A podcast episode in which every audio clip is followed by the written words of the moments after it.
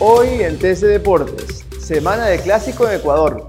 Este miércoles Barcelona y Emelec jugarán el primer clásico del 2022. El encuentro se disputará en el Estadio Monumental.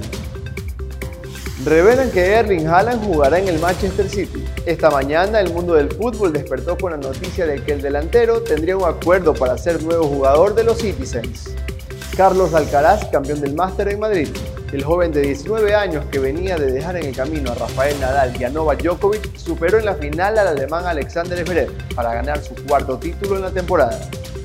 Para más información visita tctelevisión.com slash deportes. También puedes visitarnos en nuestras redes sociales como arroba tcdeportes. Soy Joel Alvarado y esta fue una emisión más de TC Deportes. TC Podcast, entretenimiento e información, un producto original de TC Televisión.